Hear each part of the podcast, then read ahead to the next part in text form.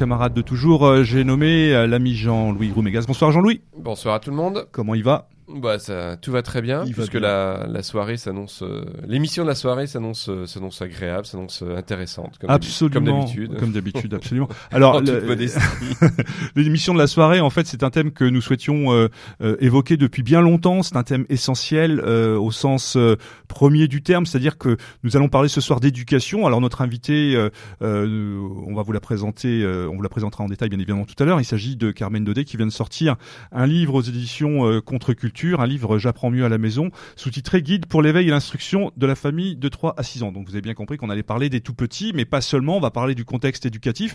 Mais avant euh, de, de donner la parole à Carmen et de la joindre par téléphone, euh, euh, je crois que Jean-Louis il y avait quelques petites Bah. choses à dire en préambule euh, de- du point de vue de l'éducation et de ce qui se passe aujourd'hui dans les réformes qui sont en cours. Ouais, tout à fait. Alors, c'est vrai que ça fait longtemps qu'on n'avait pas fait d'émission sur euh, sur l'école. Euh, c'est, ça a été d'ailleurs une de nos toutes premières, une de, de nos toutes premières émissions, euh, puisqu'on on est dans le dans le cadre des 10 ans, hein, donc ça va nous permettre de rappeler des choses. Donc, on a on a consacré dès la dès les 10 premières émissions, on a une émission sur l'école, parce que c'est en effet un, un sujet important. Et c'est un sujet qui, aujourd'hui en France, depuis maintenant une bonne quinzaine d'années, est, crucial. Il est crucial parce que c'est un véritable enjeu politique. Ça a toujours été un enjeu politique en France, euh, depuis en gros le- les débuts de la Troisième République, hein, euh, et même avant, puisque euh, souvent on fait démarrer de façon très polémique. hein. on considère que c'est la Troisième République qui a inventé l'école. En fait, on peut faire très largement remonter les choses à Napoléon III, avec Victor Duruy. Moi, je crois que c'est Charlemagne. Moi. Euh, oui, oui. Euh, bah, on va, on va rester dans des, des canons un petit peu plus contemporains, mais non, c'est c'est Napoléon III, hein, globalement, c'est le Second Empire qui, qui commence à mettre en place euh, un, un réseau d'éducation digne de ce nom. Euh, on a avant lui euh, Guizot, hein, le libéral Guizot, dans les années 1830, qui euh, lui aussi déjà propose des choses. C'est-à-dire que euh, la Troisième République, en tant que telle, elle a, elle a formalisé un certain nombre d'éléments, mais elle n'est pas à l'origine d'une volonté euh, étatique, on va dire, d'avoir une, école et une éducation publique, enfin une instruction publique. Euh, là, aujourd'hui, depuis 15 ans, depuis une 15-20 ans, ce qu'on observe, c'est que euh, l'école est devenue un, un véritable champ de bataille au gré des, des idéologies des uns et des autres. Globalement, ça va plutôt, elles vont toutes à peu près plus dans le même sens. Hein. On est parfois dans un, théâtre d'ombre, c'est-à-dire que des, querelles sont plus souvent des querelles de forme que des querelles de fond. Et euh, le dernier projet en date, enfin le, dernier cadre en date, est donc cette, euh, loi euh, pour l'école de la confiance, voulue par Jean-Michel Blanquer, et qui traduit une, orientation très largement à la fois libérale et libertaire en gros de l'éducation. Euh, C'est-à-dire qu'on a un certain nombre de choses hein, qui sont qui sont approfondies, euh, en particulier au niveau du contenu. Euh, C'est-à-dire que euh, en apparence, euh, dans certains domaines, euh, on pourrait noter un retour peut-être à des choses plus traditionnelles. En fait, il n'en est rien. C'est-à-dire que globalement, l'école est perméable à, à toutes les à toutes les théories et à toutes les, les démarches de déconstruction venues du monde anglo-saxon et venues des États-Unis. Euh, tout comme ça l'était sous euh, Belkacem, euh, comment? Euh, zut, moi j'ai oublié son nom, Valo Belkacem, voilà, ou encore ses, prédécesseurs. Plein de chantiers ont été mis en œuvre, donc actuellement on est dans une réforme du lycée, on n'aura pas l'occasion d'en parler aujourd'hui, mais certains de nos auditeurs le, savent bien évidemment. Euh, le collège, lui, avait été concern- concerné par euh, Valo Belkacem. Euh, un certain nombre de choses ont été revues et annulées, mais la structure globale ne, change pas. Et on a donc cette volonté hein, de, toucher un petit peu à, à l'école primaire et à la maternelle. Alors, euh, sur à la fois des, des avancées, c'est-à-dire le constat qu'en effet les classes seraient euh, peut-être trop, euh, trop chargées, mais qu'en même temps, euh, bah, l'État a, une situation euh, évidemment très claire. hein, c'est 800 000 enseignants, c'est 1 300 000 fonctionnaires pour l'éducation nationale. Et que, euh, alors, c'est Allègre qui avait parlé du mammouth. Euh, je ne sais pas si l'image était bien, bien trouvée, mais il Bah, est en clair tout cas, que on- c'est c'est n'en une est pas très, loin, très hein. grosse machine Mm. à, à déplacer, tout à fait. Et donc, dans ces conditions, euh, on peut comprendre en effet qu'il y ait euh, un certain nombre de familles qui fassent le choix d'essayer de, contourner la difficulté. Est-ce qu'on peut se poser la question justement de de, de, la taille de cet hydre, de ce mammouth qui est devenu l'éducation nationale, en, imaginant, euh, sans juger le fond bien évidemment de la réforme Blanquer, puisque c'était pas pas pas pas l'objet ce soir, mais de se dire que euh, ce système, cette machine est, devenue réellement euh, irréformable? Euh, alors, je ne sais pas si elle est irréformable. disons que on a en fait on a des, rapports de force très différents. Euh, on a d'un côté en effet des, volontés de réforme qui sont évidentes de la part des, gouvernements successifs, mais euh, tout ce qu'on, si vous voulez, euh, ça dépend ce qu'on entend par réforme en fait. Hein. Euh, on est généralement sur euh, des calculs qui sont avant tout des calculs financiers euh, parce que le constat euh, est que le, ministère de l'Éducation nationale est le premier budget euh, de l'État, que c'est un, budget qui, qui est à fond perdu dans la mesure où l'école ne produit pas de richesse en tant que matérielle en tant que telle, d'accord, c'est de l'investissement sur du, du long terme. Il y a également tous les tous les systèmes de comparaison internationaux qui pèsent dans ce, choix-là, et donc globalement les, les orientations successives euh, vont plutôt sur le fait euh, d'essayer de, de, faire bouger des choses, mais euh, avec des moyens qui restent dans un cadre qui est déjà très très lourd et qui ne permettent pas forcément d'atteindre en fait les objectifs visés. on peut prendre le cas de la, la réforme du lycée, hein, puisque pour le coup je la, je la connais un petit peu.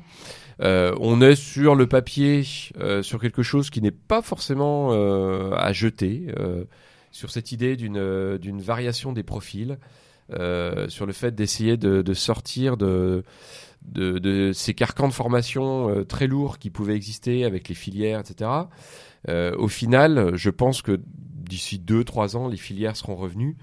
Tout simplement parce que cette réforme se heurte à des, réalités qui sont des réalités de terrain, qui sont la disponibilité des locaux, la possibilité d'arriver à, à, faire des emplois du temps pour les élèves qui ne, ne rendent pas leur vie quotidienne absolument insupportable. Bon, et que on va revenir, si vous voulez, il y a, y a une sorte d'inertie euh, qui n'est pas seulement celle du monde enseignant, mais qui est tout simplement le, le fait qu'on on est sur des, des, bureaucraties, puis sur des éléments où bah, il faut tenir compte de, de la réalité. Donc, il donc, y a dans ce, ce côté-là, du côté étatique. Et puis du côté euh, syndical, ben, on est en fait sur une, une structure très morcelée. Hein. Il y a euh, plus d'une dizaine d'organisations syndicales, euh, alors plus ou moins représentatives, plus moins que plus d'ailleurs, dans l'éducation nationale. Euh, organisations qui ont intérêt à, se tirer la bourre. Euh, sur cette plus d'une dizaine, il y en a deux euh, globalement euh, qui peuvent être identifiées comme des, des organisations plutôt de droite. Euh, je pense là à la CFTC et au SNALC. même si ces deux organisations d'ailleurs ne se reconnaissent pas, je suppose, dans cette classification. Mais enfin, généralement, on les identifie plutôt comme des, des organisations de droite. Les autres syndicats sont globalement représentent à peu près toutes les palettes de la gauche du centre gauche jusqu'à l'extrême gauche avec euh, avec Sud. Euh, et là, par contre, on est en effet sur des, des très très grands conservatismes. Ça, euh, je, je, pense qu'on peut utiliser très clairement le terme euh, parce que c'est des conservatismes à la fois euh, idéologiques, mais aussi très fonctionnels sur un moment des des, des approches du métier qui aujourd'hui n'ont plus lieu d'être parce que en effet elles ont elles ont profondément changé. On n'est plus comme dans on n'est plus à la sortie de la guerre. Euh, à un moment où le, le statut euh, de l'enseignant hein, tel qu'il existe aujourd'hui a été défini. Et en effet, tout ça mériterait sans doute de, de bouger. Oui, on, on, le voit, on est bien loin de, de cette image des, euh, des comment des, de ces, de ces instituteurs en blouse ou professeurs qui allaient apporter la bonne parole et qui, euh, comment dirais-je, cette, cette vision idyllique de la République enseignante. On est quand même bien loin de, de, de ce sujet-là aujourd'hui. On le voit, les choses se passent pas forcément de la bonne manière. Est-ce que ce sont d'ailleurs sur les 20 dernières années passées de, de bonne manière? J'ai entendu là récemment les broncas à venir sur notamment les réformes du bac et notamment là les professeurs qui refusent euh, ou qui vont refuser ou qui espèrent pouvoir refuser le, le, le, le autour du bac pour les premières, enfin la, la, la réforme. Oui, bah, la, première, la première épreuve en fait. les premières épreuves où là véritablement ça a l'air d'être un, un, beau bordel pour pas dire autre chose quoi. Et là une fois de plus, ce sont les élèves qui payent, qui vont payer les pots cassés. Ouais, bah, c'est des architectures très complexes et euh, on le sait bien, tout système très complexe est très vulnérable. Et donc, en effet, euh, là, on se confronte à la difficulté de faire rentrer dans la réalité ce qui a été défini sur le papier.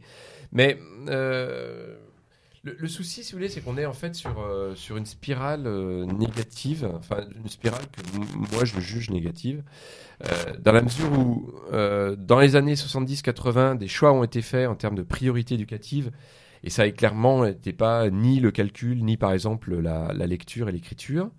Et aujourd'hui, on le paye avec des générations qui sont passées justement par ces systèmes et qui, euh, de fait, euh, ont, ont un niveau qui est très très bas. Hmm. C'est-à-dire que euh, c'est même pas c'est même pas tant le, le contenu euh, de, de ce qui est enseigné, parce que souvent on, on peut avoir des amis hein, dans nos mouvances qui disent ah mais euh, on leur apprend plus rien. Ah oui non mais quand on regarde les, les globalement les programmes d'éducation nationale, euh, je dis pas du tout que c'est la perfection, mais ils n'ont ils ne sont pas non plus euh, totalement euh, méprisables. Alors bien sûr, il y a des choix qui sont faits par exemple en littérature qui sont euh, totalement critiquables, mais euh, il n'y a pas eu un renoncement, euh, je trouve, total, si vous voulez, à une certaine exigence éducative. Par contre, ce qui est certain, c'est qu'on a des, des générations actuelles d'enseignants, de jeunes enseignants, qui sont passés par des, des méthodes, par exemple, de lecture et, et euh, de, mathématiques, hein, d'algèbre, euh, qui ont été un, désastre. Et donc maintenant, on peut pas s'étonner, si vous voulez, que leur niveau à eux soit très bas et qu'ils transmettent un niveau très bas, puisque eux-mêmes ont, ont été euh, mal formés. Et donc on est sur une, une situation spiralaire euh, de déclin, enfin à, la descente, hein, ça c'est clair. Oui, mais on voit quand même que euh, ce que produit aujourd'hui le système, en termes, je dirais, sur les choses simples et basiques, euh, ne serait-ce que de l'écriture ou, euh, ou de la lecture, est quand même euh, catastrophique. Alors, euh, c'est pas pour jouer euh, les vieux cons, mais enfin, je pense qu'il y a 20, 30, 40 ou 50 ans, euh, il y avait quand même une autre connaissance euh, des choses de base, en tout cas pour ce qui était de l'expression, de l'écriture et des choses comme ça euh, essentielles, ne serait-ce que pour rédiger euh, un CV, rédiger une lettre de motivation qui pose véritablement problème. Pour expérimenter ça avec des jeunes que moi j'ai en alternance euh, qui sortent euh, juste du bac, enfin, on peut pas demander aujourd'hui à un jeune en BTS de pouvoir écrire ne serait-ce qu'une lettre ou de faire une demande à un client, c'est mon cas, parce que parce que c'est juste catastrophique quoi en termes de. Donc on a pu insister ou développer certains aspects, mais est-ce que ça s'est pas fait justement à la défaveur de choses qui peuvent paraître essentielles et nécessaires Ah, dans la communication au quotidien? Très clairement. Et euh, c'est tout à fait paradoxal, mais euh, pour avoir eu l'occasion d'en discuter avec euh, Anne-Laure Blanc, Anne-Laure Blanc qu'on a, on a déjà eu l'occasion hein, d'interviewer par exemple à l'Iliade, et on peut renvoyer nos auditrices et auditeurs vers les, ouvrages qu'elle a pu consacrer à la lecture, hein, que lire. Elle, avait un jour dans, une discussion hein, ce mot qui, en effet le grand paradoxe finalement de l'éducation nationale, c'est d'avoir eu sans doute son optimum dans les années 50 euh, à une époque où les exigences étaient très élevées et où en fait on avait un, corps enseignant très politisé, mais aussi très soucieux de justement d'assumer ses exigences euh, en termes culturels, euh, en termes d'objectifs pédagogiques. Ce qui n'est plus du tout le cas aujourd'hui. C'est-à-dire qu'on a en fait une politisation tiède. qui est à l'image de la société, hein, donc en gros qui se rattache en effet ce qu'on va qualifier de droit de l'homisme, euh, pour faire simple, euh, mais qui va aussi cette tiédeur euh, politique qui rabâche toujours à peu près les mêmes les mêmes antennes, hein, euh, et ben elle va en fait avec un niveau d'exigence qui euh, du coup est, est en effet très faible, Mhm. mais un niveau d'exigence qui correspond à celui que peuvent atteindre aussi euh, les, les enseignants. Bien sûr. Ça là-dessus on est on tourne en rond. En tournant en rond. Justement, est-ce alors, que- quel crédit par rapport à ça, aux analyses qui sont faites, aux rapports qui sont faits? Je pense notamment au rapport PISA, hein, l'acronyme PISA, Programme international pour le suivi des acquis. Euh, quand on voit le classement de la France, que j'ai plus en tête, mais qui est, euh, Oui, qui est sont- mauvais. qui est Mauvais. pas très glorieux. Euh, quel, quel crédit on peut apporter à ça et quel, quel- quelles analyses peuvent faire aujourd'hui les gens qui, euh, qui, qui sont en charge justement de ces réformes euh, éducatives? Alors sur PISA, euh, bon la difficulté. je sais pas la valeur du Ouais. PISA, hein, mais Alors, bon, c'est c'est comme tous les classements euh, internationaux. Je pense par exemple à celui des universités aussi. Hein. Euh, ce sont des critères qui sont quand même assez largement anglo-saxons.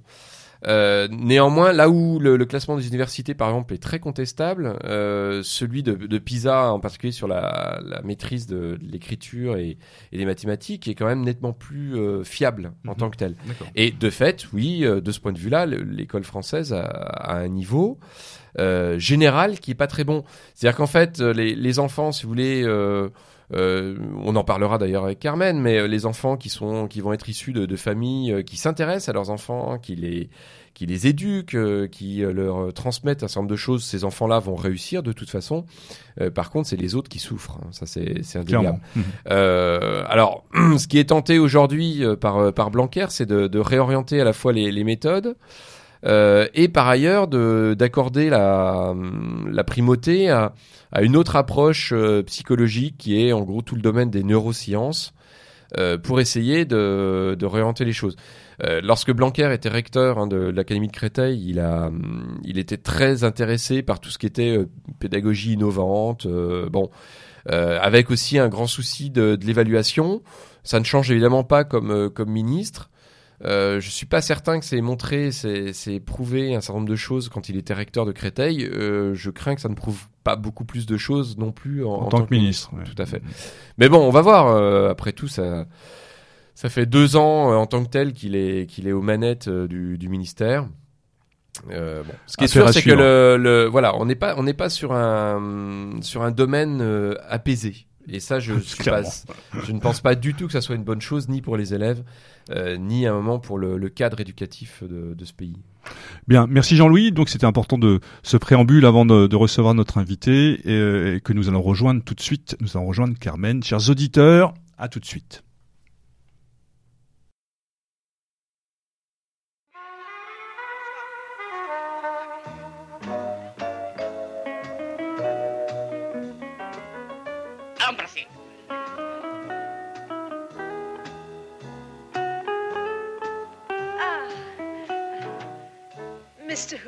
I'm going. I've had such a good time.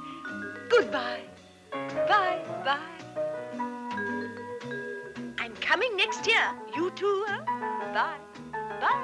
Voilà. Au revoir, petite madame. Au revoir, chère madame. Merci. Et surtout, donnez-nous de vos nouvelles. Hein, ça fera plaisir. Au revoir, monsieur. Au revoir, madame. Et c'est promis, hein, si vous passez par ça, vous venez à la maison. Je pense bien. Vous avez mon adresse, hein? Madame. Au revoir. Dépêche-toi.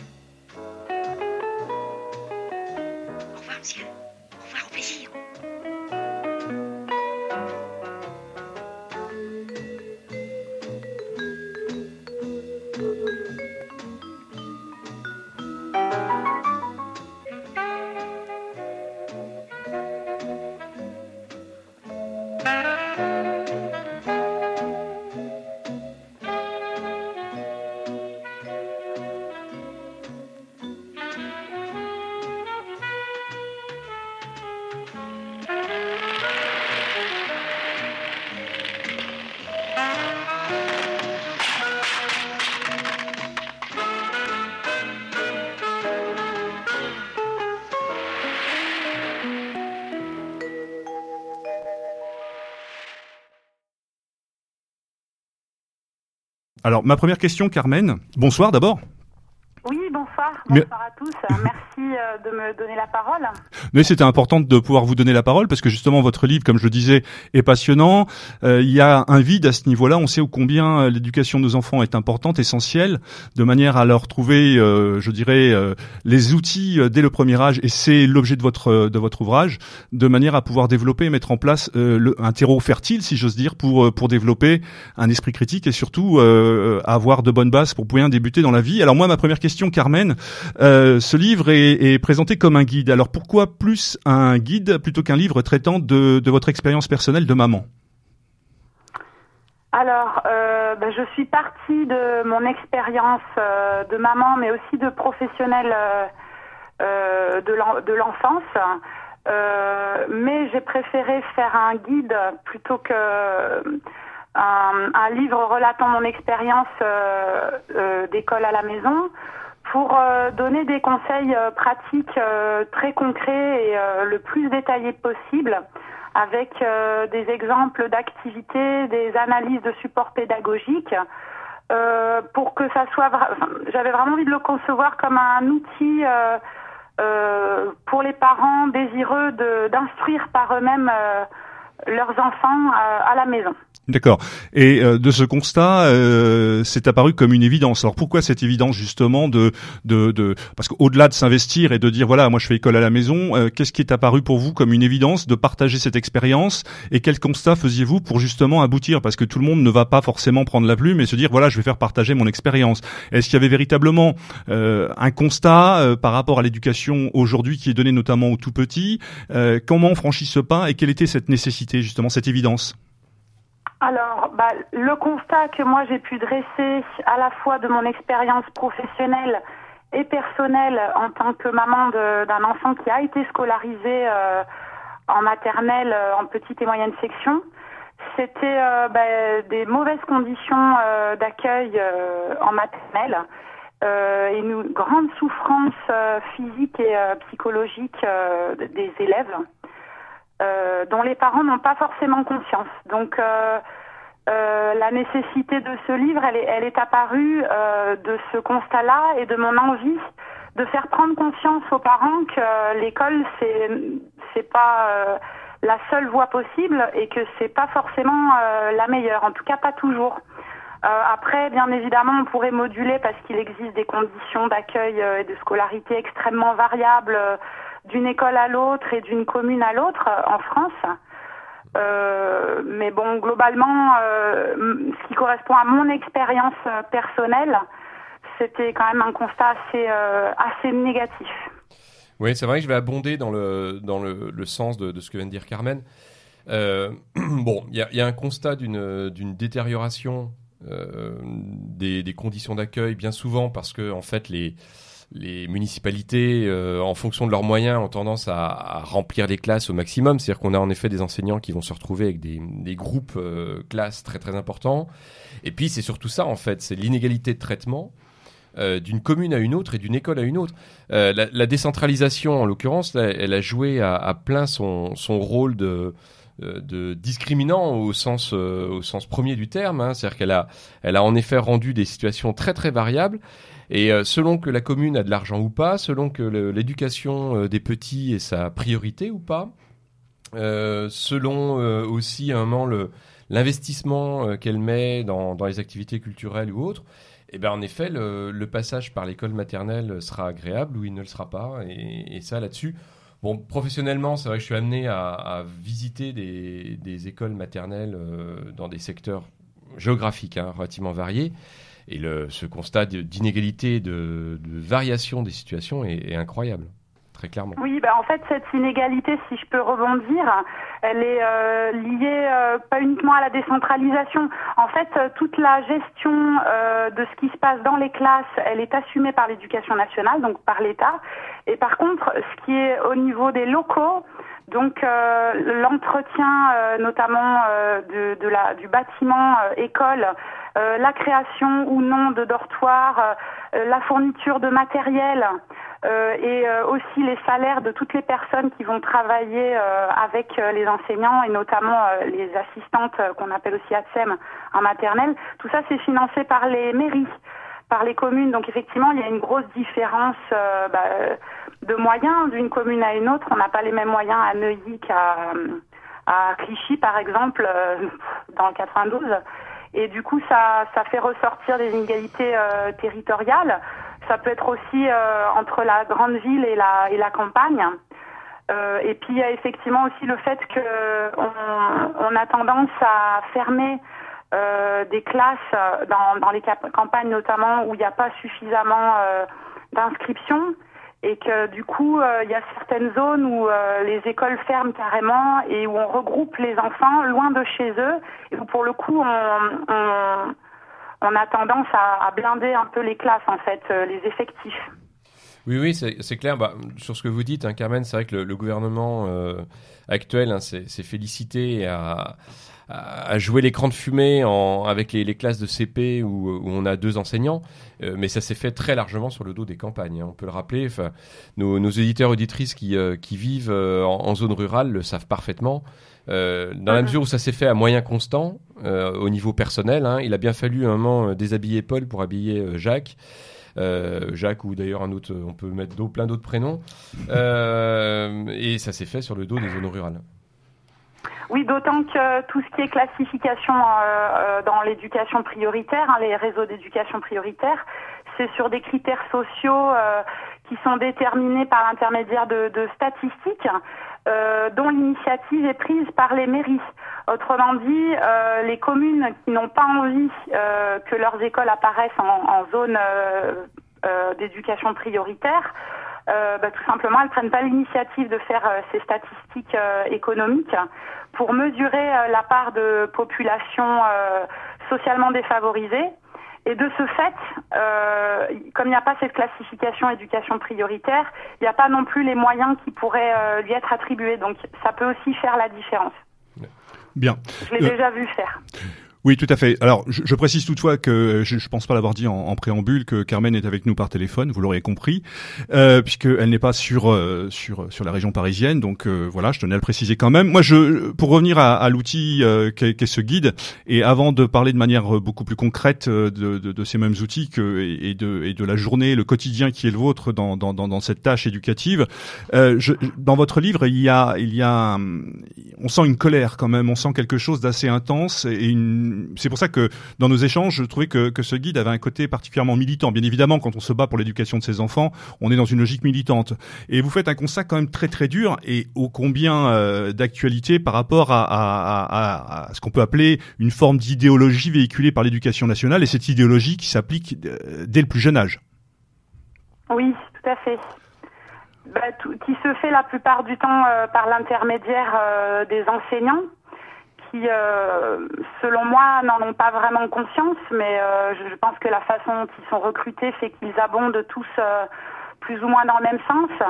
Et que effectivement on tourne toujours autour bah, des idéaux d'un monde sans frontières, métissé, sans tradition et asexué, avec des théories comme voilà la théorie du genre ou bon le ça peut être un terreau favorable effectivement euh, l'école. Et c'est vrai que dès l'école maternelle, euh, moi j'ai pu constater qu'il y avait euh, une sorte d'endoctrinement inconscient des, petits enfants.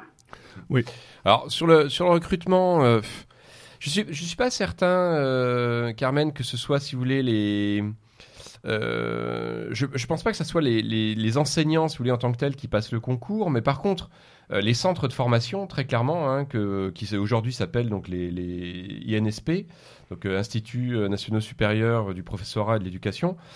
par contre, les INSP, depuis très très longtemps, depuis les UFM, sont orientés idéologiquement et politiquement sur sur ces thèmes-là. Ça, c'est indéniable.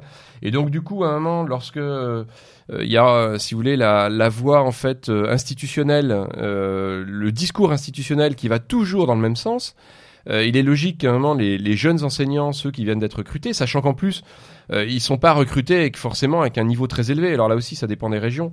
Certaines régions où les, le concours euh, d'enseignants euh, du, du, primaire, maternelle et primaire a encore de la tenue. Il y a des zones, et je pense en particulier à l'île de France, à la région parisienne, où le niveau de recrutement du concours est très très bas. Et donc à un moment, bah, ces, ces jeunes-là, ils ont 22, 23 ans, euh, ils entendent ce discours institutionnel euh, à longueur de temps pendant euh, deux ans, hein, puisque la formation dure deux ans. Et donc, bah, en effet, alors soit ils ont un petit peu d'esprit critique, mais dans ce cas-là, souvent, du coup, ils font pas forcément de vieux os à l'éducation nationale. Soit ils ont pas d'esprit critique, et dans ce cas-là, ils resservent en effet ce, ce discours sans, sans, se poser de questions. Ça, c'est clair. Oui, bon, bah, c'est un peu le débat de, de l'œuf et de la poule, à, savoir si les enseignants sont endoctrinés dans les dans les formations ou si euh, ils ont euh, une, un, un, état d'esprit euh, favorable à la pensée gauchisante et, c'est ce qui fait qu'ils se tournent vers l'éducation nationale. C'est difficile à, à déterminer, peut-être que cas est particulier, mais le constat, c'est qu'il y a quand même un énorme consensus au sein euh, des équipes euh, pédagogiques euh, pour transmettre les valeurs droits de l'homiste et féministes aux élèves d'une façon, oui, effectivement, plus ou moins consciente. Je pense plutôt inconsciente. C'est mon point de vue. Ouais, on, on voit bien d'ailleurs dans votre ouvrage parce que vous citez. Alors, on, on, on pourra s'étonner, même si plus grand chose ne nous étonne d'ailleurs, que euh, cette logique s'applique donc, en, en l'occurrence, dès le plus jeune âge, avec euh, avec cette ouverture au monde, cette manière de, de métisser, euh, cette espèce d'humanisme débridé, de métisser en fait la, la, littérature. La, enfin, je, pour les plus jeunes, disons que l'apprentissage oui, de, de non, la. En fait, on part du principe que le, le c'est le, le jeune esprit, le tout jeune esprit qui n'a pas encore été euh, pollué euh, par les préjugés, c'est ce jeune esprit-là qu'il faut, euh, faut, ouvrir euh, à la différence. Donc euh, c'est pour ça que la, dès la maternelle, on cible des valeurs bah, de société, hein, des valeurs quasiment morales, de, de, à transmettre aux élèves. Donc c'est pour ça, par exemple, que depuis toujours en maternelle, on traite énormément de, de, de des pays, euh, des traditions des différents pays euh, du tour du monde. Euh, on, on, fait goûter au métissage. Et puis c'est pour ça aussi, dans un autre registre, que on incite les petits garçons à jouer à la poupée et les petites filles à jouer au bricolage. C'est dans cet état d'esprit d'éviter la formation de préjugés en traitant le mal, bien sûr, je suis ironique, à la racine. Oui. de toute façon, les, les, exemples qui sont dans votre dans votre ouvrage sont parlants de ce point de vue-là. Euh, D'un point de vue, alors on a bien compris euh, ce qui vous a poussé ce, cette prise de conscience et cette analyse que vous faites effectivement des carences éducatives, enfin des carences, de cette volonté euh, de modeler cette jeunesse et ces jeunes enfants donc on a bien compris comment vous étiez arrivé à, à, ce, à ce constat. Euh, comment est-ce qu'on décide du jour au lendemain de se dire voilà moi je, je m'installe euh, et euh, parce que j'imagine que vous, nous l'avez dit vous vous êtes vous travaillez vous êtes salarié. Donc euh, comment est-ce qu'on s'organise? Comment est-ce qu'on commence à, à, réfléchir et se dire je vais faire école à mes enfants à la maison? On sait qu'il existe aujourd'hui en France un système euh, éducatif qui est peut-être un peu particulier à, à, notre pays. Il y a, il y a un système donc de l'éducation nationale avec un système public un système sous contrat un sous contrat d'éducation avec avec l'éducation, avec l'État, et euh, fleurissent pas, mais ça on y reviendra un petit peu plus tard, des écoles euh, dites hors contrat. Euh, au niveau de la législation, pour pouvoir s'installer, à votre niveau, avez-vous rencontré des difficultés? Parce qu'on sait qu'il y a quelques temps, il n'y a pas si longtemps que ça, je crois que c'était sous le, le, le, précédent quinquennat, avec François Hollande, il y avait une, un projet, plus qu'un projet d'ailleurs, de, de sous couvert un petit peu de, de, de garder la main mise sur l'éducation des enfants, de, de, justement euh, conditionner ce type d'éducation et ce type d'école à la maison. Vous avez été confronté à ça. Comment vous, euh, je parle en termes de législation, d'autorisation, euh, euh, qu'est-ce qui a pour vous été comment le plus compliqué? Euh, alors déjà pour clarifier un peu, donc euh, au niveau des différents systèmes euh, d'instruction, en France, on peut considérer qu'on dispose de, quatre voire cinq systèmes. Donc il y a l'école publique, l'école sous contrat qui est donc une école privée où une partie des frais est assumée par les parents, mais pas la totalité. Et euh, en échange, ces écoles-là passent un contrat avec l'État en s'engageant à suivre à la lettre les programmes. Mmh. C'est le cas de la plupart des écoles euh, catholiques euh, en France. Ensuite, on a le système euh, d'écoles hors contrat, donc qui est 100% subventionné, enfin pardon, 100% financé par les parents. Mmh. Donc ce sont des écoles qui coûtent extrêmement cher. Euh, mais qui en revanche dispose d'une plus grande liberté vis-à-vis de l'État et des programmes de l'éducation nationale. Donc il y a toujours un droit de regard de l'État. Euh, en général, euh, les inspecteurs de l'éducation nationale visitent ce genre d'établissement une fois par an mmh. pour s'assurer vraiment que le minimum euh, en termes de sécurité et d'instruction euh, est assuré par l'établissement mais on en reste à, on en reste là. Donc ils ont beaucoup de liberté au niveau du contenu des, de, de ce qu'ils enseignent, comme euh, au niveau de leur organisation euh, hebdomadaire et des horaires. Et ensuite le dernier système, c'est donc euh, l'instruction à la maison qui peut être assurée euh, soit par un organisme de financement à distance comme le CNED, soit euh, à 100% par les parents, puisque donc en France, c'est l'instruction qui est obligatoire et non pas euh, la scolarisation. Et donc euh, jusqu'à jusqu'à cette année, l'instruction était obligatoire à partir de 6 ans. Et donc euh, le, notre gouvernement actuel a fait passer cette date, euh, pardon, cet âge à 3. Donc euh, maintenant l'instruction est obligatoire à partir de 3 ans, ce qui correspond à l'entrée en maternelle. Donc, euh, pour ce qui est de mon choix, j'ai eu absolument aucune difficulté puisque donc j'ai retiré mon fils de l'école maternelle avant que la loi ne passe. Donc, euh, j'ai pu, euh, j'ai- simplement signalé à l'école que je ne le réinscrivais pas pour euh, la grande section. Et, j'ai assumé moi-même son instruction sans, sans devoir rendre aucun compte à personne.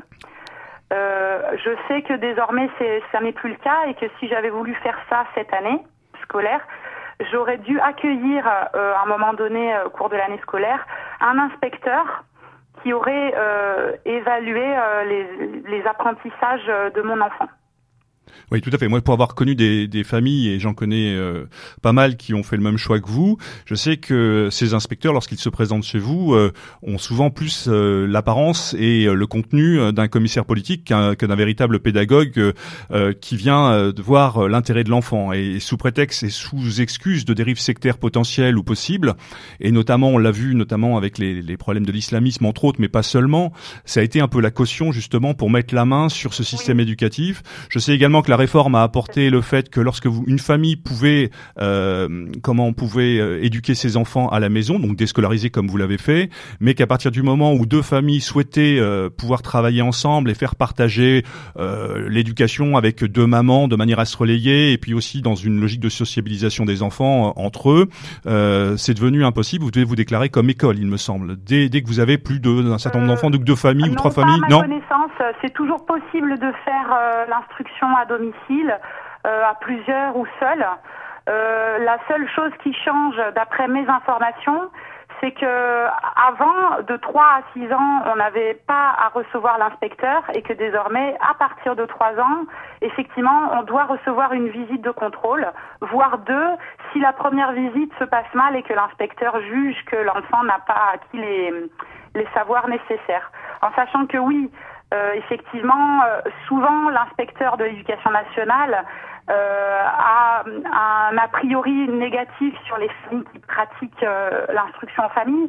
Après, il ne faut pas généraliser, ça se passe pas toujours mal, mais euh, il peut arriver que ça se passe mal, mais ça, porte rarement à conséquence. Oui, c'est ça. Disons que c'est un peu normal. Hein. C'est euh, le crémier qui défend sa boutique aussi. Euh, donc euh, voilà. Et puis là aussi, euh, c'est vrai que les, les personnalités au niveau des, des inspecteurs sont quand même en effet aussi très très changeantes. Et euh, on trouve de tout, hein, du, du- du- en effet, de l'individu très très sectaire euh, et très borné sur euh, sur ce que doit être et en gros le sur le, le principe d'éducation, et puis des inspecteurs qui qui en effet vont être plus compréhensifs.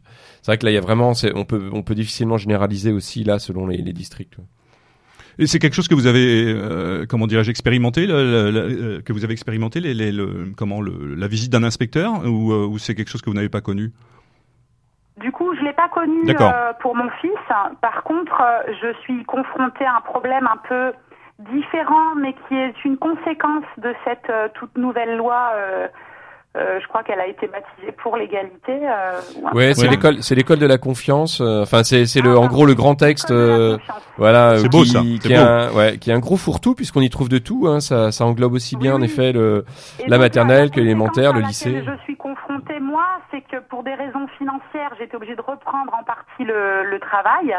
Et on a, on a fait le choix euh, pour ma fille, qui est donc née après mon fils, euh, d'une, enfin, on aurait voulu euh, la scolariser, mais à temps partiel, c'est-à-dire qu'elle euh, passe ses matinées à l'école maternelle et les après-midi avec nous. Euh, avec mon mari ou moi-même selon euh, les temps euh, sur lesquels on, est disponible. Et en fait, euh, c'est extrêmement compliqué. euh, bon, la, la loi se met en place. Les inspecteurs sont très frileux sur ce genre d'organisation. Ils prennent beaucoup de précautions.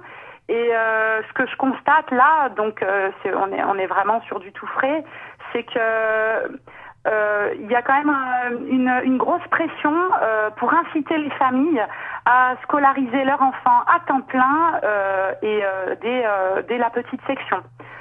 Euh, ça, ça devient compliqué euh, de faire ce qui se faisait régulièrement avant, c'est-à-dire de ne scolariser son enfant euh, en maternelle que le matin.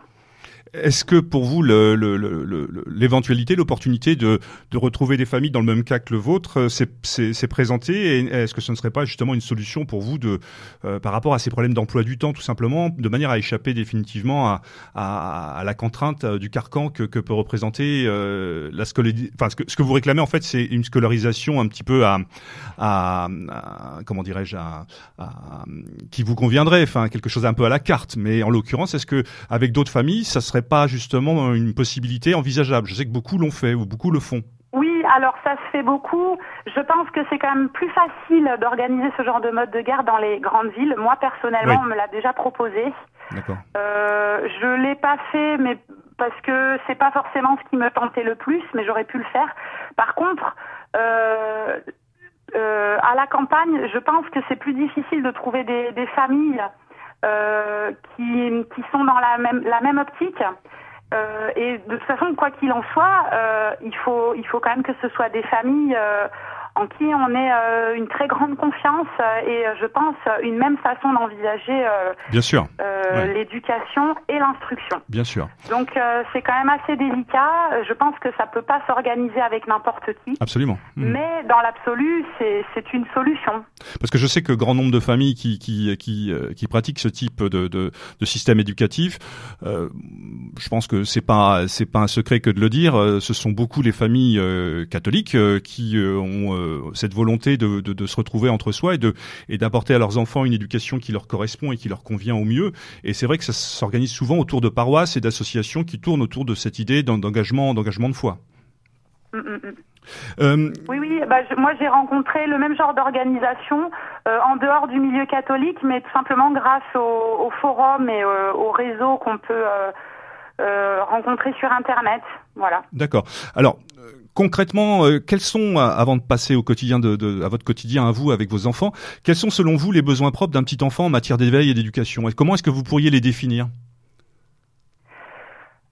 Selon moi, un enfant de bah, d'âge euh, maternel, c'est-à-dire de 3 à 6 ans, il a d'abord besoin d'amour. Mhm. Euh, et d'attention. Ça a l'air un peu bateau à dire, mais euh, c'est important à rappeler parce que c'est deux choses qui manquent, euh, à mon avis, cruellement dans les écoles. Oui, ça peut être difficile quand des écoles. Et de l'attention. Et cette attention-là, elle est garantie par le temps libre. qui permet des échanges de qualité en dehors du stress du quotidien. donc, le fait de pouvoir instruire son enfant par soi-même, ça permet aussi euh, de le sortir quotidiennement. Mhm. Euh, au lieu qu'il soit enfermé euh, entre quatre murs, que ça soit dans la classe ou dans la cour de récréation à longueur de journée. donc ça, c'est ce que permet l'instruction en famille et qui, à mon avis, est primordial, c'est sorties en dehors de la maison et de l'espace clos. il y a aussi autre chose qui est très important et qui, encore une fois, est rarement euh, permis dans les écoles, c'est la possibilité pour le petit enfant de répéter. C'est-à-dire euh, de répéter euh, aussi bien une action, un jeu, que de répéter 15 fois la même histoire s'il en a envie. Bien sûr. cette possibilité-là, elle, comment dire, elle va garantir un, à l'enfant un apprentissage qui suit son, ses envies, ses besoins et son rythme. Et donc, euh, elle, elle, elle, provient en fait d'un cadre qui est à la fois stable et rassurant. Oui, surtout que tous les enfants n'ont pas forcément euh, la même capacité d'éveil, ne, ne, ne, se développent pas forcément à la même vitesse et chacun a son rythme de progression, bien évidemment. Ce que malheureusement l'école aujourd'hui, avec des classes de, de, de 25-30, ne peut pas absolument assumer. Tout à fait. Est-ce que par contre un parent, parce qu'il a de l'amour, parce qu'il a parce qu'il peut porter de l'attention exclusivement à son enfant et parce qu'il a euh, du temps euh, à lui consacrer, le parent est mieux à même euh, de, de, de, lui permettre ce cadre stable et rassurant où l'enfant va pouvoir explorer ce qui l'intéresse, répéter une action, euh, et apprendre. C'est parce que c'est de cette façon-là en fait euh, qu'on apprend. À l'école maternelle, euh, souvent c'est l'enseignant qui est à l'origine, qui, qui, décide, qui définit quelle activité, quelle action va être faite par les élèves. Euh, ça provient de, de, de, son choix personnel. Et en général, il organise les ateliers de sorte à ce que chaque enfant fasse l'action une fois dans la semaine, à tour de rôle, par roulement, et c'est tout. Et euh, de cette manière-là, effectivement, on obtient un produit euh, fini, plus ou moins, mais on n'obtient pas, euh, on pas forcément un apprentissage. Et, qui, et en plus de ça, c'est pas une action qui va forcément coïncider avec euh, les besoins euh, de l'enfant au moment donné euh, de l'activité en classe. D'accord. Je sais pas si j'ai été clair. Oui, tout à fait. Si, si, très clairement. Euh, du coup, vous vous êtes, euh, vous vous êtes penché sur euh, sur des des, des pédagogies passées. Je pense bah, une des plus connues, hein, c'est Freinet par exemple. Alors c'est des pédagogies qui sont pas euh, politiquement forcément de, de, nos milieux, mais dans lequel il y a quand même des choses parfois. Oui, à, vous l'avez jeté une badour, des choses comme ça. Ouais, des, des fois des choses à, à tirer quand même. Est-ce que vous, vous avez en gros construit euh, votre votre propre réflexion et expérience euh, bah, sur sur des constats, sur euh, sur un certain nombre de, de remarques ou de, de choses que vous avez oui, pu euh, pu voir, ou est-ce que vous êtes du Bien coup sûr. allé euh, voir, euh, est-ce que vous êtes allé à la pêche euh, dans dans des systèmes ou des des propositions déjà déjà existantes, déjà testées euh, sur le siècle passé en gros? Oui, alors tout à fait. Alors pour, pour ce qui concerne euh, Freinet, qui est une pédagogie euh, vraiment intéressante, ben, ça, ça s'applique pas forcément aux plus petits enfants de maternelle. Euh, puisqu'en fait, euh, si je me trompe pas, c'est euh, basé sur euh, la, hum, le, comment dire, la production d'écrits euh, et la tenue d'un journal de- d'école ou de classe, Ouais, avec entre la autres, a- création d'articles, de la recherche documentaire. Donc c'est ça, il y a tout ce qui est manipulation très intéressant, mais ça concerne pas forcément la maternelle. Par contre, euh, une pédagogie pour, enfin, on va dire euh, un, courant euh, qui, qui m'a beaucoup intéressée et j'ai eu vraiment l'impression de, par mon expérience, de, de, de, de confirmer ce qui avait été, ce qui m'avait été euh, enseigné dans les livres. C'est euh, tout ce qui ressort de l'éducation nouvelle, hein, la pédagogie nouvelle, euh, autre- et en particulier Maria Montessori, qui n'est pas Mhm. forcément celle qui a euh, découvert le plus de choses, mais qui a peut-être fait le plus connaître euh, les, les théories sur euh, comment un enfant, euh, un petit enfant donc, euh, apprend euh, et comment il grandit. On, pourra- euh, on pourrait citer également. euh, Notamment euh, dans les écoles Montessori, il y a effectivement cette possibilité de choisir euh, son activité soi-même euh, et de la répéter autant de fois que nécessaire. Et c'est quelque chose qui fait euh, assez peur euh, dans les hum, écoles un peu plus conventionnelles, même si c'est en voie de euh, démocratisation, euh, on va dire. Ouais, moi, pour avoir vu des enfants euh, justement scolarisés en hors contrat, je sais que pour les petits, on utilise beaucoup, notamment Vechten Badour. Euh, il en existe d'autres hein, pour l'apprentissage pour les plus petits. C'est des choses qui, euh, dans leur contrat, on, comment dirais-je, on, voit au chapitre et, sont expérimentées déjà depuis de nombreuses années. Mhm. Je ne sais pas si vous la connaissez cette méthode-là ou pas. Vous en avez peut-être entendu parler, notamment l'apprentissage du dessin ou de l'écriture dans le sable ou des choses comme ça. Enfin, il y avait pas mal de choses Non, qui étaient. je- non. je- bah, après oui, l'apprentissage dans le sable, euh, je, je- mais je savais pas que ça venait de cette personne-là. J'en ai pas entendu parler. D'accord. Alors, euh, vous parliez d'espace clos et de sortir de cet espace clos qu'est la maison euh, avec vos enfants. Est-ce que euh, on, on pourrait, alors je, je me fais un peu l'avocat du diable, on pourrait vous dire, vous parlez de sortir justement pour s'ouvrir. Est-ce qu'on vous fera pas forcément le, le reproche d'un repli sur soi à partir du moment où vous restez dans le dans le dans le giron de la famille avec vos enfants Et est-ce qu'on vous reprochera pas euh, euh, cet élément aujourd'hui qui euh, qui est, qui est commun et qui est devenu presque une référence de la sociabilisation et du rapport à l'autre? Ah, Je parle bien parfois. Oui, bah alors c'est un reproche qui est tout à fait légitime puisque c'est c'est véridique que l'enfant a besoin de se sociabiliser, de fréquenter d'autres enfants. Euh, pas forcément d'ailleurs euh, du même âge. Et surtout, euh, en général, ce que je réponds à ça, c'est que la soci- sociabilisation qui est faite dans les écoles, elle est de mauvaise qualité parce que c'est une euh, c'est une sociabilisation qui est effectuée euh, dans des classes euh, de 20 à 30 élèves dès le plus jeune âge, avec beaucoup de bruit. euh, sur un temps qui est beaucoup trop long et qui fatigue énormément l'enfant, donc euh, ça correspond pas forcément à ses besoins. Euh, moi, j'estime que euh, des sorties euh, quotidiennes, par exemple au square à côté de l'école, plus des activités hebdomadaires de type sport, bibliothèque, ludothèque ou pratique de la musique, ça permet euh, aux enfants de, de, de se croiser, de se rencontrer, de faire connaissance et d'échanger. Et euh, il me semble que, en tout cas, pour les enfants de 3 à 6 ans, parce qu'après en grandissant, leur besoin devient plus grand, mais Mhm. pour cette tranche d'âge-là, c'est largement suffisant. Euh, Il y a aussi le, le réseau de voisinage qui est, euh, qui est très important, et effectivement le réseau euh, instruction en famille, que- avec lequel on peut entrer en contact euh, grâce à Internet. Ce- ces réseaux-là sont, sont aussi des, des, des voies, de- des solutions pour Bah. que notre enfant ne reste pas effectivement enfermé euh, à 100% dans sa famille. D'accord. Mais il me semble quand même que euh, les premiers liens qu'un enfant doit tisser, justement, c'est- les liens euh, au sein de la famille et plus particulièrement au sein de la fratrie. Mhm. C'est- des liens qui sont très importants à construire euh, et ça dès le plus jeune âge. Bah, c'est vrai que globalement, je suis d'accord avec Carmen. C'est vrai que la, la sociabilisation, euh, qui généralement va être mise en avant euh, par les par les adversaires hein, de, de l'école à la maison, euh, bah, il suffit d'être de passer un petit peu de temps dans les salles de classe pour s'apercevoir qu'en effet, oui, elle est elle est souvent de mauvaise qualité. Euh, Il y a beaucoup de temps perdu. Parce que parce qu'en effet le, les, les activités sont pas sont pas forcément adaptées euh, au niveau de développement de l'enfant. hein. D'ailleurs, soit soit en deçà, soit au-delà. C'est vraiment les, élèves, euh, même en maternelle, qui vont euh, faire des choses de, façon vive et rapide. Euh, l'enseignant ou l'enseignante ne, prévoit- pas forcément euh, euh, de pousser l'élève plus loin, donc très rapidement il s'ennuie. À l'inverse, ceux qui ont des difficultés, ben, ils peuvent buter et puis à un moment ça va. L'enseignant ayant plein d'élèves à, gérer ne sera pas forcément là pour l'aider à, à passer le, pas.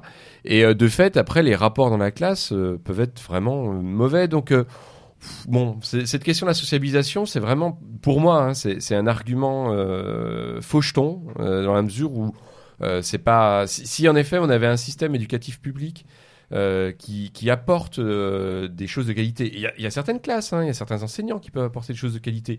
C'est comme d'habitude, on va pas faire un, on va pas mettre tout le monde dans le même sac, mais enfin, à l'échelle du, système éducatif français, euh, je suis pas certain que ça soit en effet la qualité qui soit au rendez-vous.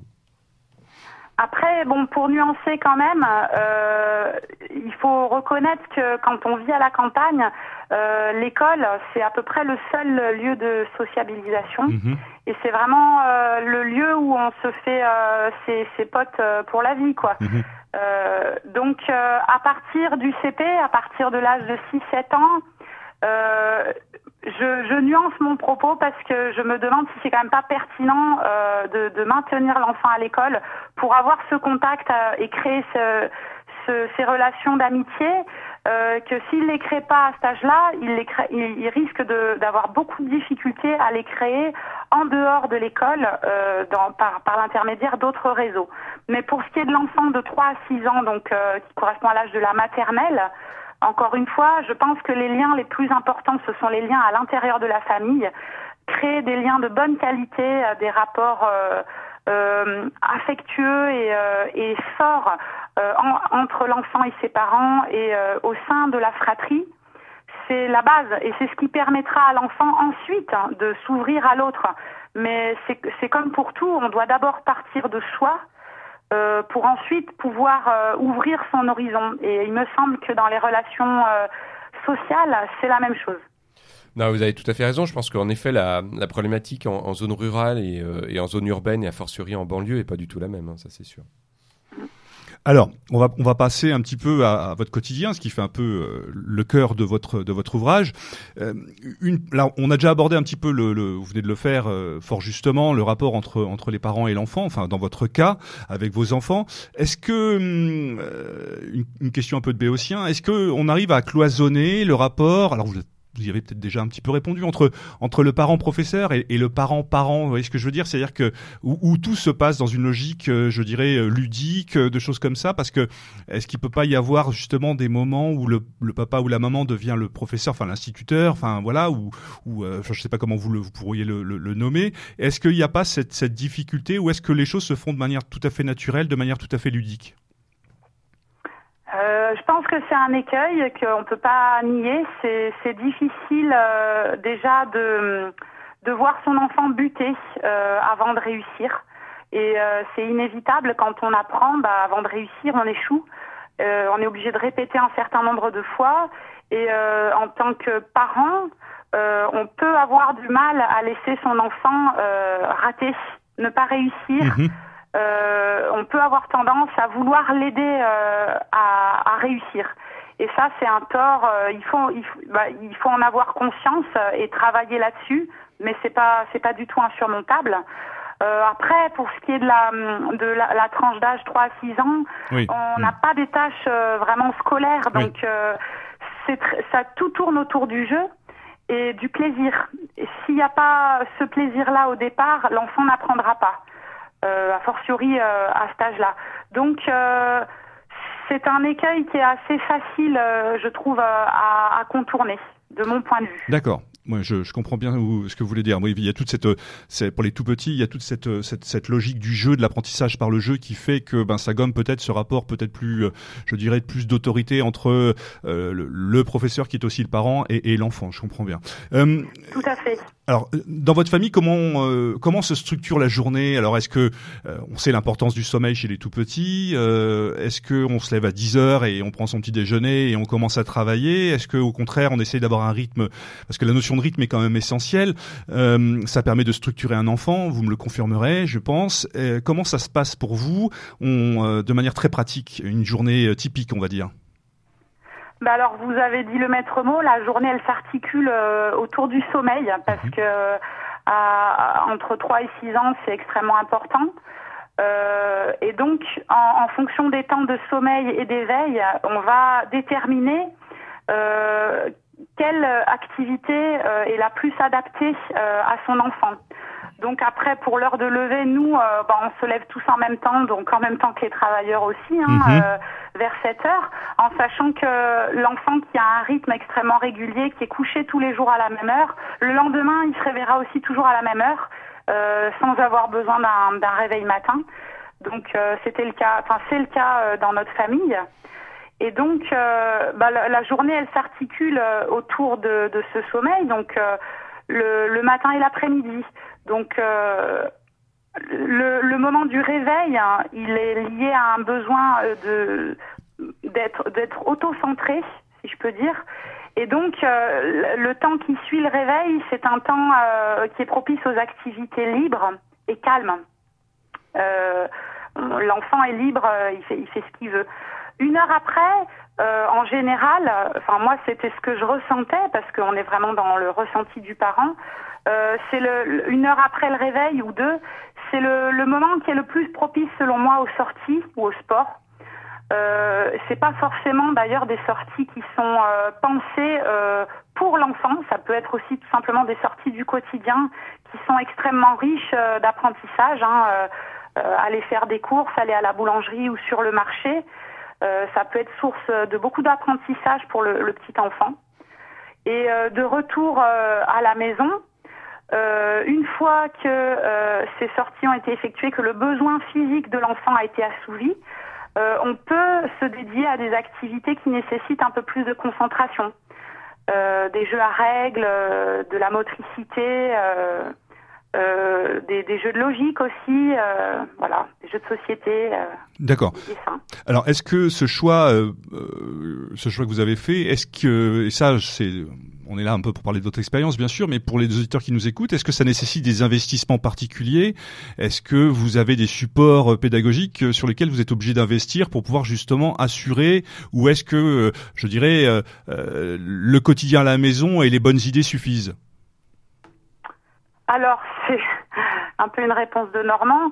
Euh, j'ai investi, moi, euh, dans des ouvrages destinés aux adultes parce que j'avais besoin de, de, me former et d'apprendre euh, mhm. sur l'enfant, sa psychologie et sa, sa, croissance qui sont extrêmement particuliers et c'est pas forcément inné. Donc je me suis acheté des ouvrages de différentes personnes que je peux vous citer d'ailleurs. mais pour ce qui est de, des jeux pour les enfants, euh, bien évidemment, ça nécessite un investissement, mais il a été vraiment minime, puisque euh, à cette époque-là, j'habitais en ville et c'était extrêmement simple pour moi d'aller dans, dans un relais Maüs euh, ou d'aller faire un vide-grenier et de trouver là-bas des livres et des jeux d'occasion pour vraiment pas cher. les échanges aussi entre parents pratiquant l'instruction en famille, les prêts, les bibliothèques et les ludothèques permettent vraiment à très peu de frais de de, de proposer aux enfants des activités variées et, euh, et euh, satisfaisantes pour lui. D'accord. Alors, euh, vous, les, les, ouvrages dont vous parlez justement qui vous ont permis de, de vous former, parce que ça c'est tout à votre honneur. Je veux dire, on ne s'improvise pas non plus euh, euh, sur certaines choses euh, au-delà de son rôle de parent et du bon sens qui va avec et de l'amour qu'on a pour ses enfants. Il y a des petites choses qu'il faut quand même connaître. Donc vous vous êtes formé effectivement. Ça serait intéressant que vous puissiez nous faire partager votre liste d'ouvrages, je dirais type, de manière à ce qu'on puisse les mettre en ligne sur sur sur sur notre sur notre blog, de manière à ce que ben les parents qui s'intéressent justement puissent s'y retrouver. Donc ça, je, si vous avez la possibilité. je fais une petite parenthèse là-dessus. En, en, sachant que ce sont des ouvrages, euh, comment dire, c'est mes références personnelles parce que mon parcours m'a mhm. amené à eux, mais il y a certainement euh, beaucoup d'autres références qui sont tout aussi valables. Je suis pas en train de faire de la publicité, mais c'est des des ouvrages qui m'ont parlé, qui m'ont inspiré. D'abord, il y a un, euh, euh, un livre du professeur Ruffo, qui est donc un médecin pédiatre, euh, qui s'appelle, je crois, Mon enfant, et qui décrit la croissance euh, de l'enfant euh, bah, de sa naissance jusqu'à sa sixième année d'un point de vue physiologique. Et ça, ça permet de savoir ce qu'on est en droit d'attendre ou pas de son enfant. avec toutes les nuances que ça implique, parce que ce sont des, hum, comment dire, des, des, des tranches d'argent en fait indicatives. D'accord. Donc ça, c'est la, la, première chose sur le plan physiologique, quasiment médical. Après, euh, la deuxième chose, bah, je, je, me suis penchée, euh, on peut les avoir sur Internet, sur les programmes de l'éducation nationale pour avoir une idée, euh, même si c'était pas euh, forcément à suivre à la lettre, de ce qu'un enfant doit maîtriser à la fin de la maternelle.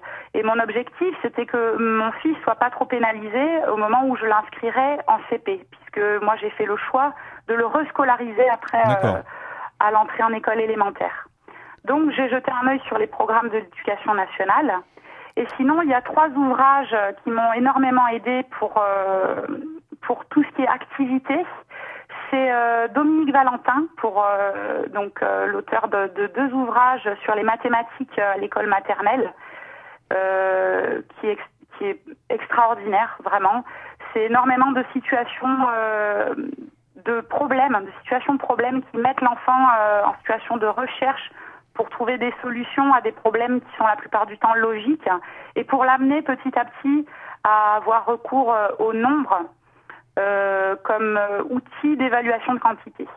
Donc euh, Dominique Valentin pour les maths, c'est super. Après, il y a Daniel Dumont euh, pour tout ce qui est apprentissage de l'écriture, tenue du crayon. Euh, parce qu'on n'a pas forcément non plus une, euh, une formation euh, par rapport à l'éducation ou la rééducation à la tenue du, du stylo. Et c'est quelque chose qui est extrêmement important et que si c'est mal fait en maternelle, ça c'est beaucoup plus difficile à rectifier euh, plus tard. Donc euh, Daniel Dumont donne beaucoup de pistes pour apprendre à un enfant par le jeu à se muscler la main puis tenir correctement son, son crayon. Et la, le dernier auteur euh, qui m'a qui m'a pas mal aidé, euh, c'est euh, Mireille Brigodio. Euh, J'ai plus le nom de son, le titre de son ouvrage, mais il se trouve facilement sur Internet. Mireille Brigodio, qui elle traite de l'apprentissage de l'écriture et de la lecture au niveau du code, c'est-à-dire comment l'enfant comprend petit à petit qu'une lettre est associée à un son et qu'une combinaison de lettres donne une combinaison de sons qui donne un mot. Mhm. Euh, voilà. Donc c'est les c'est mes ouvrages euh, les ouvrages que j'ai le plus lus et relus, on va dire. Ouais, pour compléter, on peut on peut rajouter un, un éditeur qui euh, qui me semble intéressant. On trouve énormément de choses chez eux. C'est c'est Retz. Ça s'écrit R T Z. Oui. Euh, oui, ben, je crois que Brigodio était édité chez Retz. Mais ouais, c'est possible. C'est vraiment, c'est vraiment au niveau, euh, au niveau pédagogique hein, et didactique, c'est vraiment un, un, éditeur très très intéressant parce qu'ils euh, ils ont une très très grande variété de d'approches. Puis généralement, c'est des ouvrages qui sont qui sont bien faits. Enfin, c'est un éditeur qui travaille bien. Quoi. Oui, bah, qui est énormément utilisé dans les dans les centres de formation. Euh pour euh, des écoles d'ailleurs. Alors, on l'a bien compris, Carmen, euh, c'est quelque chose que vous avez mûrement réfléchi, que vous avez préparé, travaillé, anticipé. Euh, tout ça pour dire que d'abord c'est tout à votre honneur parce qu'on on s'improvise pas au-delà de son rôle de maman et, comme je disais du bon sens qui va avec dans l'éducation de ses enfants. Il y a quand même des choses nécessaires et que si certaines familles, certaines personnes souhaitent se lancer, il y a quand même un minimum de travail et de, formation, en tout cas d'outils à, obtenir pour pouvoir justement euh, faire les choses dans le bon ordre et dans le bon sens Il y a surtout des erreurs qu'il ne faut pas faire, selon moi. Mhm. C'est-à-dire que hum, tout ce que le parent veut donner à son enfant, ça peut, ça peut pas être mauvais, mais euh, notamment euh, au niveau de l'apprentissage de l'écriture, il peut y avoir des, des faux pas euh, qui sont un peu compliqués à rattraper après, mais il faut pas non plus euh, dramatiser. Je pense que c'est vraiment à la portée de n'importe quel parent euh, désireux de, de garder son enfant auprès de soi pour l'instruire. Vraiment. Alors, vous avez, vous avez parlé à l'instant de, de, de, de, choses qui, qui sont pour vous des priorités, enfin sont les priorités éducatives pour un petit enfant, c'est-à-dire on peut citer le langage bien sûr, la lecture et l'écriture. Est-ce que pour vous, euh, dans votre esprit, euh, l'objectif, euh, alors on a tous à cœur de peut-être de montrer que ce que l'on fait est forcément mieux. Quand on a un désaccord avec l'éducation nationale et qu'on fait un constat comme le vôtre, est-ce que vous avez dans l'idée de que lorsque votre enfant va rentrer en CP, il déjà lire et écrire Est-ce que c'est quelque chose qui fait partie de vos objectifs ou est-ce que les choses se font euh, comme elles doivent se faire euh, Parce que souvent, euh, on échappe au système justement pour donner ce qu'il y a de mieux. C'est ce que vous faites, bien évidemment. C'est le but aussi de notre émission de donner ces outils-là. Mais est-ce qu'en matière d'écriture, en matière de, lecture, est-ce que pour vous c'est une finalité que au bout de six ans et de montrer que votre système fonctionne de manière à, à pas mettre en défaut le système classique, mais parce que chaque enfant est différent, je le répète, on l'a déjà dit. Mais est-ce que pour vous c'est quelque chose de nécessaire et du, enfin, oui, un absolu quelque part. Alors le système de toute façon, euh, il est mis en défaut parce qu'un enfant, il apprend jamais aussi bien que dans un dans un environnement euh, où on lui porte euh, de l'attention et où on lui où on lui parle comme un individu. c'est un, parent, il s'adresse à son enfant et seulement à son enfant, alors qu'un enseignant s'adresse à un groupe. La plupart du temps, il n'y a pas de, véritable communication.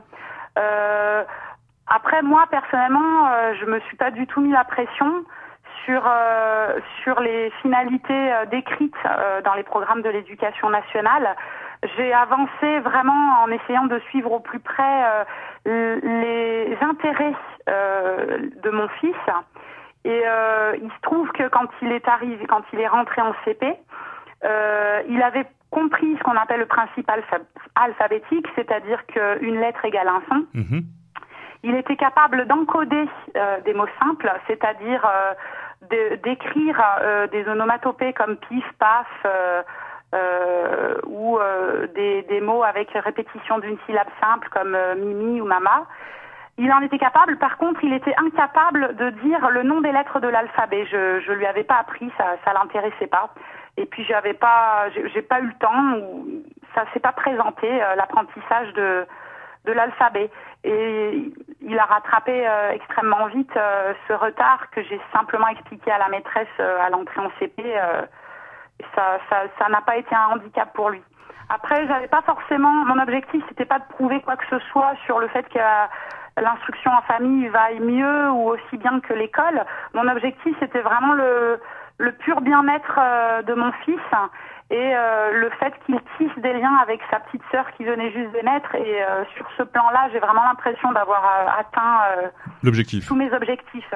ensuite, j'ai fait en sorte qu'il baigne au maximum dans l'univers de du, du, langage, que ça soit le langage écrit ou oral mais comme le fait forcément un parent, euh, un parent bienveillant, c'est-à-dire que je me suis adressée à lui euh, sans lui parler comme à un bébé, euh, toujours en lui expliquant les choses, en prenant le temps de répondre à ses questions. Je lui ai lu des histoires le plus souvent possible, ou des livres documentaires d'ailleurs, et j'ai essayé de nourrir sa curiosité naturelle en lui apportant des outils euh, qui permettait de, de, de, satisfaire sa soif euh, d'apprendre sur un, un sujet qu'il euh, qu'il emballait à un moment donné. Tous ces outils, on les retrouve d'ailleurs fort bien expliqués dans, dans votre ouvrage. Euh, on les détaillera pas puisque ça donnera certainement envie à nos auditeurs d'aller d'aller se procurer euh, le livre. Et on les retrouve de manière euh, très pratique et vous les détaillez parfaitement dans votre ouvrage. Euh, donc, on a bien compris, euh, l'important c'est lecture, écriture, et puis le bien-être de l'enfant euh, au travers justement de l'apprentissage de toutes ces de toutes ces choses qui font que. Est-ce qu'aujourd'hui votre euh, vous faites toujours école à la maison pour la plus petite ou euh, ou, comment ça se passe? Vous l'avez dit, je crois, vous essayez d'organiser votre emploi du temps de manière à pouvoir continuer l'aventure, c'est ça? Oui, alors il m'est arrivé un truc tout à fait curieux, paradoxal et, euh, et euh, à peine avouable, c'est que donc euh, ma fille, euh, elle est en, elle est, elle est pour le coup vraiment en besoin euh, d'école. Euh, C'est-à-dire, j'aurais pu la garder à la maison en m'organisant avec mon mari quasiment à temps plein. Et en fait, elle est véritablement en demande. Je, je, je me l'explique pas. Je pense que le fait que son grand frère aille à Mhm. l'école quotidiennement et que ça soit plus du tout le même cadre parce qu'on a déménagé à la campagne, ils sont scolarisés dans une petite école avec des petites classes et certainement une maîtresse qui est extrêmement bienveillante. Tous ces éléments font que, au final, j'ai pris la décision de la scolariser euh, en maternelle euh, parce que j'avais l'impression que c'est ce qui correspondait à son besoin. Donc, elle est scolarisée euh, le matin. Euh, mais c'est en négociation avec euh, l'inspecteur. Et euh, si l'inspecteur refuse euh, cet aménagement du temps euh, parce qu'il souhaite appliquer à la lettre la loi pour l'école de la confiance, j'envisagerais de la retirer à nouveau de, de l'école. D'accord. Alors aujourd'hui, donc on l'a bien compris, votre grand garçon est rentré en CP. Est-ce que, euh, par rapport au bilan que vous faisiez, est-ce que vous n'êtes pas retombé dans les mêmes travers en termes euh, d'idéologie, euh, de matraquage, d'ouverture au monde et ainsi de suite? Est-ce que le plus difficile en donnant ces bases-là aux plus petits, après il y a tout ce terreau qui est en place. Est-ce que ces années d'école primaire ne sont pas aussi essentielles dans ce que j'appellerais euh, euh, le façonnage d'un esprit critique et, ou d'un esprit libre? On l'appellera comme on voudra. Oui, alors euh, c'est vraiment... euh, Parce que j'imagine que pour vous c'est un cas, un cas, un cas de conscience, oui. problème. Oui, je disais, Pardon? je, je disais que c'est pour vous certainement un cas de conscience. Euh, tout à fait. Euh, après, à chacun de, de, de, de jauger un peu quelle est le, le, la dose de danger qui est prise, enfin la, la dose de, oui, de, de mise en danger ou de, ou de péril. Euh, moi, de mon côté, je me suis beaucoup renseignée euh, sur l'école euh, avant de prendre la décision. Euh, J'ai beaucoup discuté aussi avec euh, la directrice pour m'assurer que on avait le, le même point de vue et en tout cas que les, les, les thèmes qui me faisaient le plus euh, peur, et notamment l'éducation à la sexualité, euh, ne seraient pas euh, abordés euh, euh, pour mon enfant dans les années qui vont venir. Et ayant été rassurée sur ce thème-là, le reste, je, je suis assez vigilante sur le contenu de ce qui est enseigné à mon fils, mais surtout, euh, maintenant qu'il a un peu grandi, je commence déjà, enfin moi et mon mari d'ailleurs, nous commençons à lui forger, euh, à, essayer de lui transmettre cet esprit critique, à lui faire comprendre que tout ce qui vient de l'école et tout ce qui est dans les livres n'est pas forcément la vérité, et à remettre en question certaines choses qui pourraient être présentées comme euh, comme unique vérité. Euh, on n'en est pas encore à l'enseignement de l'histoire, mais ça, ça viendra. oui, ça va pas tarder, ça. ça entre- viendra ouais. bientôt. Un petit clin d'œil à, à votre autre invité.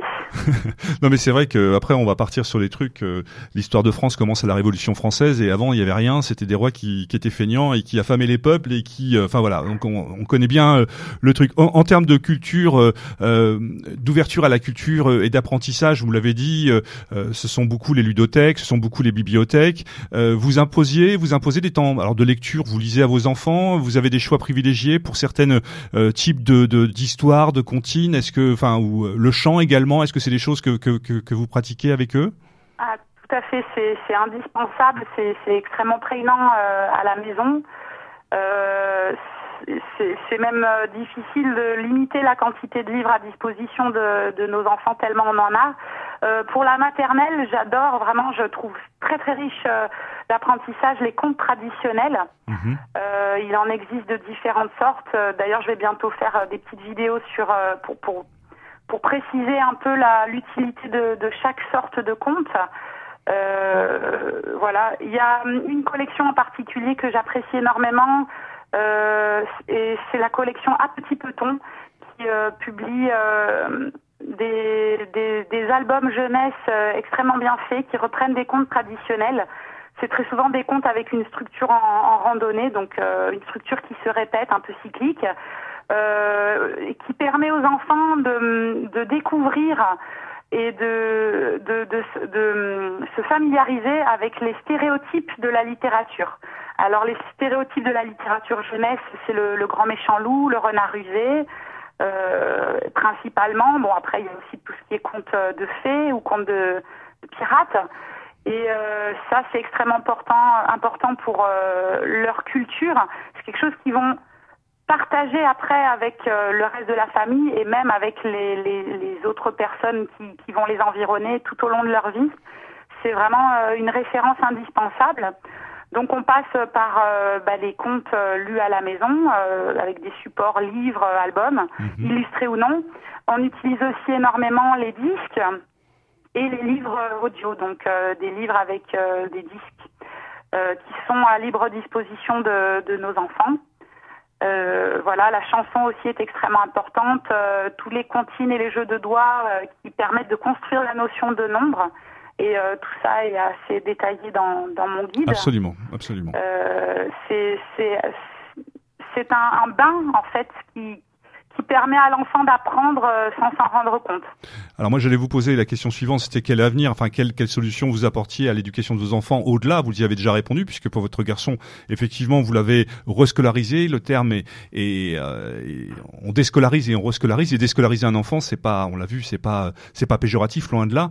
Est-ce que vous aviez envisagé, euh, je fais un petit peu un bond en arrière, est-ce que vous aviez envisagé euh, l'éventualité d'une scolarisation dans une école hors contrat tant est bien évidemment que euh, vous euh, vous puissiez avoir la possibilité d'en avoir une à proximité de chez vous. Alors là, je je l'ai jamais envisagé pour la simple et bonne raison que j'aurais jamais eu les moyens. D'accord. Si j'en avais eu les moyens, euh, je l'aurais peut-être envisagé.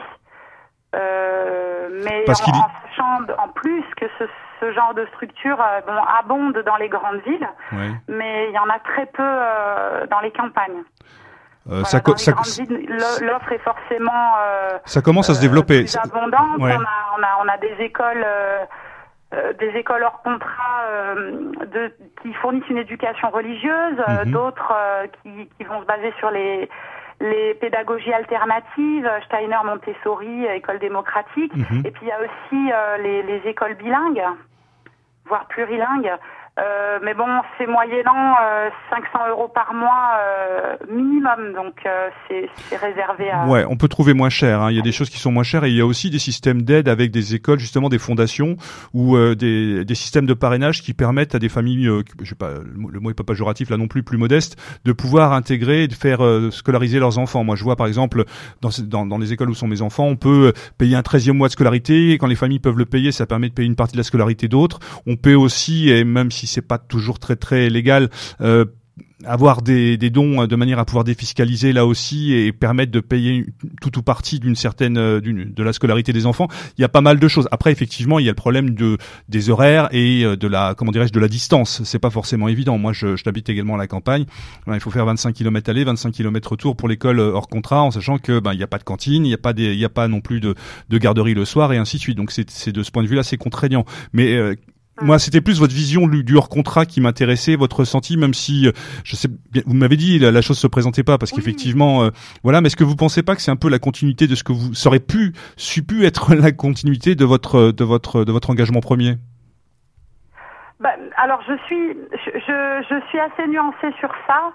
C'est vrai que les écoles hors contrat sont beaucoup plus libres, euh, notamment vis-à-vis des programmes et donc de l'État. On parlait de l'histoire notamment. euh, donc euh, c'est quand même une liberté qui a un prix et je je pense pas qu'on puisse payer moins de 300 euros par mois. Après je me trompe peut-être pour une école euh, hors contrat et c'est euh, c'est une somme que tous les parents ne peuvent pas. euh, On est bien d'accord. euh, Enfin, c'est c'est vraiment c'est contraignant. Après, de toute façon, l'instruction en famille, c'est aussi très contraignant d'un point de vue financier, puisque souvent on est obligé de s'asseoir sur un salaire Mhm. euh, et que c'est très compliqué de vivre avec un seul salaire euh, dans une famille. je m'écarte un peu du sujet.